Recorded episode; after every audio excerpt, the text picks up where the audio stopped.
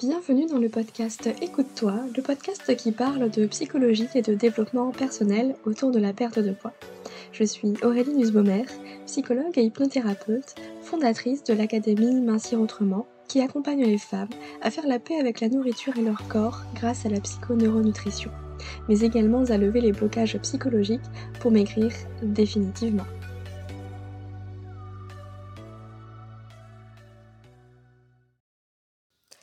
Bienvenue dans l'épisode numéro 62 du podcast Écoute-toi. Je suis ravie de vous retrouver aujourd'hui pour aborder un sujet qui, je pense, va parler à beaucoup de monde. Et aujourd'hui, on va aborder le sujet qu'Emmanuel m'a amené. En gros, c'est le titre de l'épisode qui est J'ai beaucoup de mal à mettre en pratique tout ce que je sais sur le fait de manger équilibré. Je vais, euh, comme d'habitude, répondre euh, à cette problématique en étayant un petit peu mes propos et en, euh, lisant ce que Emmanuel tu envoyé pour que ce soit plus clair pour tout le monde. Si jamais vous avez vous aussi envie de participer, au podcast, eh bien n'hésitez pas.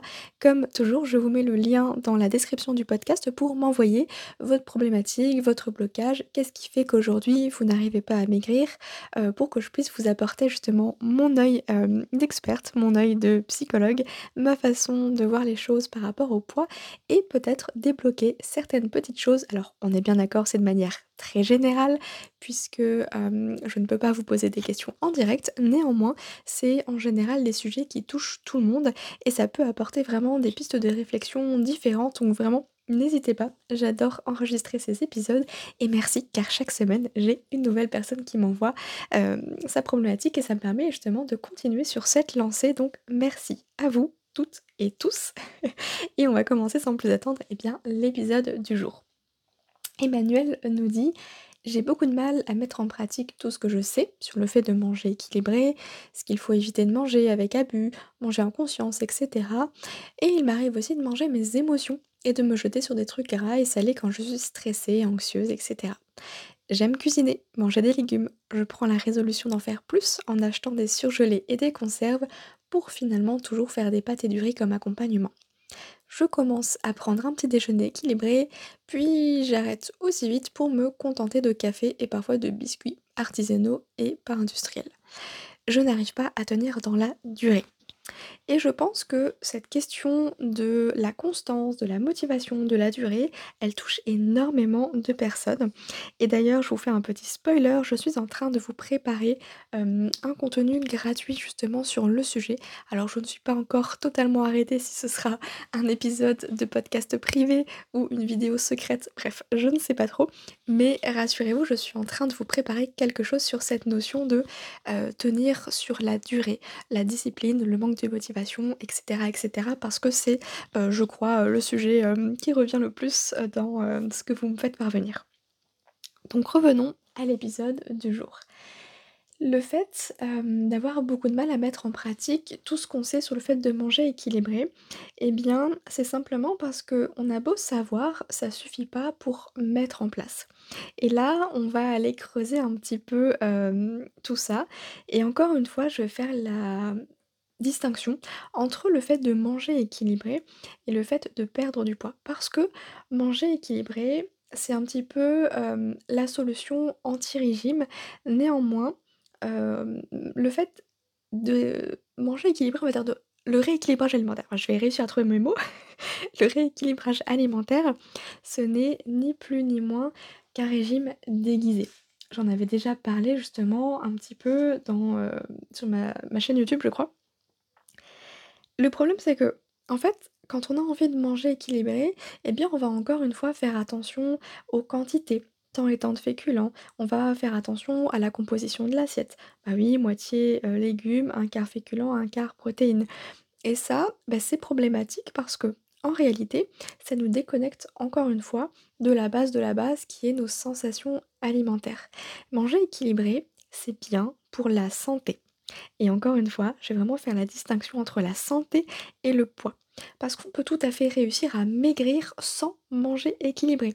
Ça, vraiment, je vais vous le rabâcher encore et encore, même si je sais que c'est un peu difficile, ça a du mal à rentrer, euh, ça paraît complètement improbable, et pourtant. C'est pas du tout le fait de manger équilibré qui va vous faire maigrir. Je vais vous donner un exemple. Tout simplement parce qu'en réalité, si vous vous dites qu'à chaque repas, il faut que vous ayez légumes, féculents, protéines avec en plus, heu, tant et tant de portions, hein, heu, voilà l'assiette parfaite là, hem, qui est divisée en 3 et bien imaginons que, bah, en fait vous avez pas trop, trop faim, mais vous allez vous forcer à finir votre assiette ou en tout cas vous allez vous forcer à avoir ces 3 catégories d'aliments, légumes, féculents, protéines, parce que vous êtes obsédé par le fait de manger équilibré, qu'il vous faut absolument l'assiette parfaite pour réussir à maigrir. Sauf que qu'est-ce qui se passe? Bah, vous avez pas très faim, mais vous allez vous forcer à finir l'assiette. Donc vous allez manger plus que vos besoins et c'est là qu'on prend du poids et bien sûr, il y a cette question de calories et en réalité les calories, vous pourriez, heu, ingérer je sais pas, hem, 2000 calories de, hem, produits gras et sucrés et 2000 calories, de, légumes, et compagnie. Le résultat c'est le même, c'est 2000 calories, en fait. Vous voyez? Ce qui va changer, c'est l'impact que ça va avoir sur votre santé. Évidemment, ça va être mieux de manger des légumes que de manger, heu, gras et sucré toute la journée. Bien entendu, mais là encore une fois, on parle de santé et non pas de perte de poids. Parce que les 2 ne sont pas forcément corrélés. On peut être en surpoids et en meilleure santé qu'une personne, heu, qui serait à un IMC entre guillemets «normal», même si j'aime pas du tout l'IMC, hem, c'est pas représentatif pour moi, et avoir un IMC normal et être en mauvaise santé.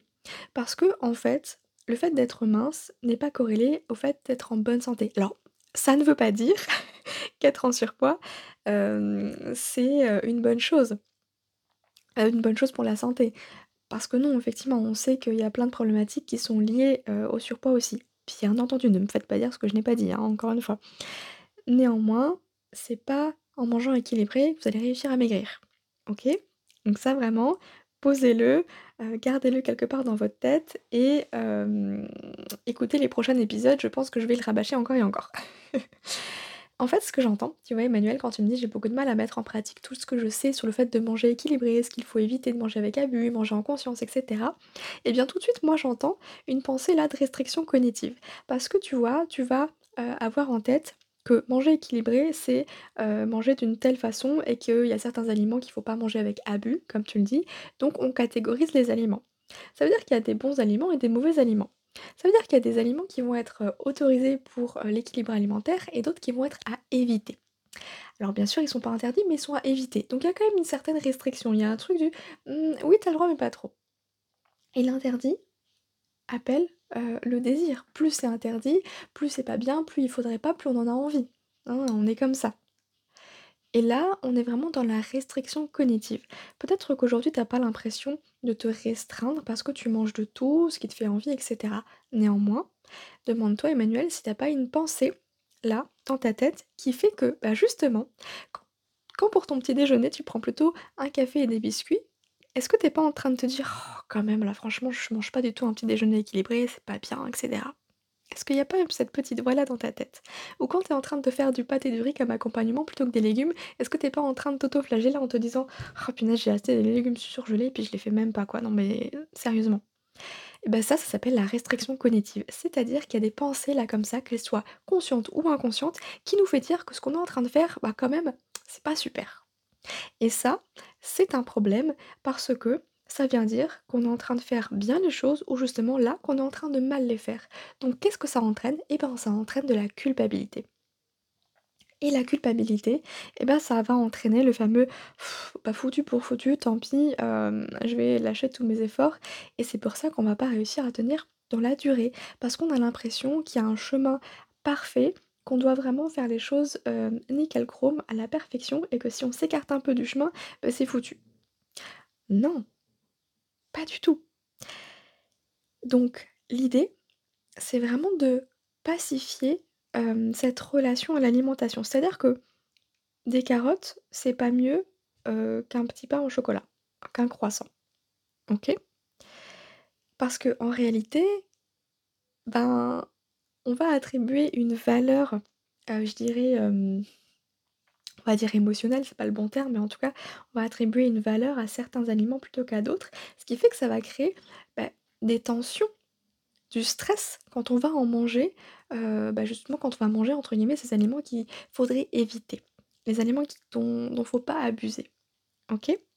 Donc forcément, bah, ça, ça va pas aider, hein, heu, sur le long terme. Parce qu'on est toujours en train de se dire: «Merde, bah, voilà, j'ai encore, heu, fait n'importe quoi, je m'écarte, heu, de ce qu'il faudrait, faire, de l'équilibre alimentaire» et cetera et cetera. Foutez-vous la paix. Vraiment, laissez-vous tranquille avec tout ça. Il y a pas de bons et de mauvais aliments, il y a pas d'aliments pour maigrir, ni pour grossir et cetera. Bref, tous les aliments sont bons à prendre. Le seul indicateur, c'est ton corps, c'est-à-dire tes sensations alimentaires, mais aussi ton plaisir. Parce qu'il faut pas oublier que pour réussir, à être rassasié, bah, on a besoin que ce qu'on mange nous fasse plaisir. Oscar Wilde le disait bien, le meilleur moyen pour résister à la tentation, c'est d'y céder. Et ça, bah, justement dans ce contexte-là, c'est totalement vrai. Et ça va me permettre de rebondir sur le fameux, heu, concept de l'alimentation émotionnelle quand tu me dis qu'il m'arrive, hem, qu'il t'arrive du coup de manger tes émotions et de te jeter sur des trucs gras et salés quand tu es stressée et anxieuse. Et bien là, je t'invite à distinguer les compulsions alimentaires des envies de manger émotionnelles. Parce que encore une fois, manger quand on est stressé ou anxieux, bah, c'est tout à fait normal. Ça nous arrive à tous et c'est OK. Ça fait partie, de des moyens pour gérer nos émotions, pour réussir à les réguler. Le problème, c'est que, bah, l'industrie des régimes nous a dit qu'il fallait pas manger ses émotions, que c'était mal, il faut surtout pas grignoter, il faut manger que quand on a faim, tout ça, tout ça. Encore une fois, c'est faux. Le plaisir, il est vachement important et quand on est stressé, bah, effectivement, un carré de chocolat, ça peut nous faire du bien. Là où ça va être embêtant, c'est s'il nous faut la tablette entière. Là où ça va être embêtant, c'est si c'est systématique. C'est si c'est la seule réponse pour gérer le stress. Là oui, ça pose problème parce que du coup, bah, l'alimentation, c'est le seul moyen de gérer les émotions et on va forcément être au-delà de nos besoins et le corps, il aura du mal à se réguler comme ça. C'est tout à fait, heu, logique. Néanmoins c'est OK en fait. Tu as le droit de manger gras et sucré quand tu es stressée, quand tu es anxieuse. L'idée, c'est que ça devienne pas, hem, la seule manière de gérer ses émotions. Et là, tu peux te demander, tiens, qu'est-ce qui pourrait te faire du bien aussi quand tu es stressée ou quand tu es anxieuse? Parce que nos émotions, elles ont aussi un message à nous faire passer. Bah, justement, quel est le besoin derrière l'émotion qui vient? Quand c'est une émotion de stress, il y a peut-être besoin justement de de souffler, d'être apaisé, de lâcher prise. Qu'est-ce qui peut te permettre de réussir à faire redescendre un petit peu tout ce stress? Ça peut être pourquoi pas de faire quelques exercices de respiration comme la cohérence cardiaque. Ça peut être d'écouter peut-être une musique, hem, douce, calme, qui t'apaise. Ça peut être, heu, de fermer les yeux et de visualiser, heu, je sais pas, tes dernières vacances dans lesquelles, tu t'es sentie hyper relaxée. Ça peut être, heu, aller marcher, ça peut être d'écrire. Tu vois? Tout un tas de choses qui pourraient aussi faire office de décompression. Idem pour l'anxiété et pour toutes les au autres émotions aussi d'ailleurs. C'est hyper important de repérer le besoin derrière l'émotion parce que c'est comme ça qu'on va pouvoir y répondre de manière, hem, efficace. L'alimentation, ça va être utile dans certains cas, mais ça va pas être aidant tout le temps. Donc l'idée, c'est de varier. Encore une fois, bah, c'est OK si des fois tu as juste besoin, heu, de manger, hem, gras et sucré pour t'apaiser et puis, bah, d'autres fois, ça va peut-être être, simplement, de t'autoriser à aller marcher un petit peu, de prendre l'air, heu, et cetera. D'accord? Donc vraiment pas de panique. On mange tous nos émotions, c'est pas un problème quand c'est pas systématique. D'accord? Et mmh, là où je voulais rebondir aussi, c'est sur, le fait de d'avoir pris la résolution justement de faire plus, hem, de légumes, de manger plus de légumes en ayant acheté justement des surgelés et des conserves. Ça déjà, c'est une super idée parce que ça permet, hem, bah, de gagner du temps. De ne pas être là en train de se dire: «Ah mince, bah, il faut encore que j'épluche les légumes, que je les fasse cuire, hyper longtemps» et cetera. Non, là, tout est prêt, donc ça, c'est génial parce que ça permet déjà de contrer, l'objection du temps. Maintenant, il y a peut-être d'autres choses à mettre en place. L'idée, tu vois, quand on a un objectif, c'est aussi de se demander quels pourraient être les obstacles justement? Quelles pourraient, hem, être les barrières là qui se présentent sur mon chemin, qui pourraient m'empêcher d'atteindre cet objectif de manger plus de légumes? Du coup, effectivement, ça peut être le temps, ou ça peut être aussi la flemme de cuisiner. Donc, bah, qu'est-ce qu'on peut faire? Ça pourrait être, justement de mettre en place ou en tout cas de tester tout ce qui va être, heu, batch cooking, meal prep. Tout ça, ce sont des mots pour simplement dire, hem, qu'on va préparer les repas à l'avance. Tu sais, c'est en fait de prendre le dimanche, par exemple, de se prendre 2 heures et puis de cuisiner tous les repas de la semaine. On les met dans des tupperwares et on n'a plus qu'à les réchauffer. Ça peut éventuellement être une idée. Après, on est tous différents, donc c'est vraiment quelque chose à tester pour voir si ça peut aider. Et puis, moi j'ai envie de te dire, hem, pourquoi c'est un problème de toujours faire du riz et des pâtes comme accompagnement? C'est des féculents, on a besoin. Tu vois, pour moi, le riz et les pâtes ne devraient pas remplacer les légumes. Donc en réalité, la seule chose que tu aurais à faire, peut-être là, c'est pourquoi pas, bah, de les cuisiner déjà ces légumes, de les mettre dans des tupperwares et puis tu as juste à les ressortir. Ou de prendre des crudités, du coup, à ce moment-là. Comme ça, tu rien à faire. Tu les prends et puis tu les rajoutes au plat que tu as déjà préparé. Ça peut être une idée. Commencer par une entrée avec de la salade, que sais-je. Surtout si t'aimes ça en plus, ça peut être une idée. Et peut-être qu'en réalité, si, finalement tu ch choisis plutôt de faire des pâtes et du riz, et de pas du tout mettre de légumes, c'est peut-être qu'il y a un besoin derrière aussi qui ne sera pas comblé avec les légumes. Tu vois? Le besoin peut-être de réconfort, bah, on va plus le retrouver effectivement, dans les féculents plutôt que dans les légumes. C'est un fait. Donc avant de manger, ça pourrait être de de te demander: «Tiens, comment tu te sens? De quoi tu as besoin?» et de réussir à t'apporter, à combler ce besoin-là, ce besoin peut-être de réconfort avant de te mettre à table pour peut-être du coup, à ce moment-là, bah, avoir envie de manger des légumes parce que, bah, le besoin de réconfort, il est déjà comblé et c'est pas l'alimentation qui va prendre le relais à ce moment-là. OK? En fait, faut pas avoir peur, de s'écouter parce que notre corps, il est bien fait, il va se réguler tout seul, il va s'équilibrer tout seul. Si on a trop mangé au repas de midi, ben, en fait, on va pas avoir aussi faim que d'habitude au repas du soir, par exemple. Ou si c'est le cas, bah, ça va se réguler le jour suivant et suivant et suivant et suivant. D'accord? Et la réalité, c'est que quand on a envie justement de prendre de nouvelles habitudes, l'idée, c'est pas de mettre en place un nouveau comportement, mais c'est plutôt, de l'associer à quelque chose qui est déjà existant. C'est beaucoup plus facile, de mettre en place une nouvelle habitude quand on va l'associer à quelque chose qui est déjà présent. Ça pourrait être par exemple de te dire: «Bah tiens, à chaque fois que tu fais, heu, bah, des pâtes et ben, heu, tu pourrais automatiquement associer le fait de, hem, cuisiner les légumes en même temps. Alors je te donne ça comme ça, je j'ai pas vraiment, abouti cette idée, mais c'est vraiment de l'associer. C'est un peu comme le fait, tu vois, bah, avant d'aller se coucher, on va se brosser les dents. On se pose pas la question, tu vois? C'est automatique. Et pour que ce soit une nouvelle habitude qui soit comme ça automatique, que ça s'intègre dans la routine, eh bien c'est de l'accoler à quelque chose qui est déjà présent, qui ne te pose pas, heu, de questions. On le fait, point, sans se poser de questions, sans se demander si on a envie de le faire ou pas, on le fait et c'est tout. Bah, l'idée c'est de faire la même chose pour que du coup, ce soit plus facile, que ça demande moins d'efforts. Parce que se dire, «Bah, je vais cuisiner des légumes, heu, là, sans que ce soit raccroché à rien d'autre», ça pour le cerveau, ça demande juste: «Ah bah, du coup, faut que je me lève et qu'il faut que je le fasse, quoi».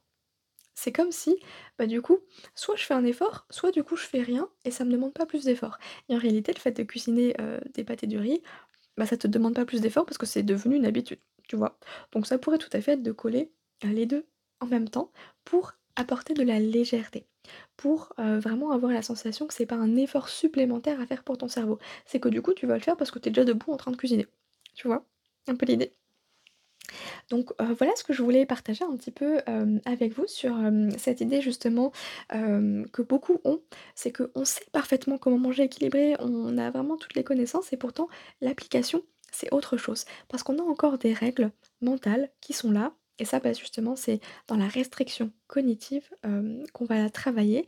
C'est vraiment de lâcher tous les a priori qu'on va avoir pour vraiment se foutre la paix et juste suivre nos sensations. Tiens, là j'ai faim, tiens, là j'ai envie de manger, tiens, là j'ai plutôt envie de ci, plutôt envie de ça et de pouvoir de plus en plus s'écouter.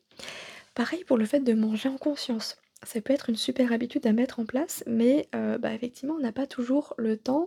Des fois, on n'y pense pas non plus, surtout dans cette vie, heu, à 100 à l'heure. Donc l'idée, ça pourrait être, pourquoi pas, de le mettre en place une fois par semaine, pour commencer. Pourquoi pas avec d'autres personnes, si tu manges, en famille ou autre, de se dire: «Bah tiens, hem, aujourd'hui, on va tester le fait de manger en pleine conscience, tu peux acheter pourquoi pas un petit sablier, de de de 20 minutes et de dire: «Bah, voilà, tout le monde on va essayer de manger tranquillement et de terminer de manger que quand le sablier il est, hem, terminé. Donc en fait, ça va vraiment pousser à allonger le repas, prendre le temps de ralentir, poser la fourchette entre chaque, hem, bouchée et cetera et ça, ça peut être une façon ludique de, heu, réussir à introduire le fait de manger en conscience avec toute la famille en plus. Et puis de plus en plus, heu, bah, de l'intégrer davantage dans la journée, enfin dans la journée, dans la semaine. Là, on a commencé par une fois par semaine, on peut commencer par 2 fois, puis 3 fois et cetera et puis après c'est pas grave si on le fait pas à chaque repas. Hein, on peut pas non plus entre midi et 2 au boulot, bah, on n'a pas toujours le temps, hein, donc c'est OK. De le faire simplement, heu, bah, quand on a le temps et l'espace pour le faire, quand on est en congé, quand on est en vacances, en week-end, c'est aussi un super moyen. Un vaut mieux que zéro finalement. Voilà, j'espère que ça pourra, heu, t'aider Manuel, heu, n'hésite pas à me faire un petit retour d'ailleurs sur Instagram ou par mail, ce serait avec plaisir. Et heu, bah, pour celles qui ont aussi envie d'apporter une problématique, un blocage et bien encore une fois n'hésitez pas, je vous mets le lien, du formulaire pour me l'envoyer, et puis vous vous pourrez écouter, ma réponse dans un prochain épisode de podcast. Et restez connectés parce que je suis en train de vous préparer, un petit truc pour vous aider à comprendre pourquoi vous n'arrivez pas à tenir dans la Voilà, je vais m'arrêter là pour cet épisode. Moi, je vous souhaite une très belle journée, prenez soin de vous et je vous dis à bientôt. Si vous avez aimé cet épisode, je vous invite à le partager et à noter le podcast avec 5 étoiles sur Apple Podcast afin de le faire grandir et découvrir à d'autres femmes qui ont besoin d'entendre ce message. Je vous remercie pour votre soutien, je vous dis à très bientôt, prenez soin de vous.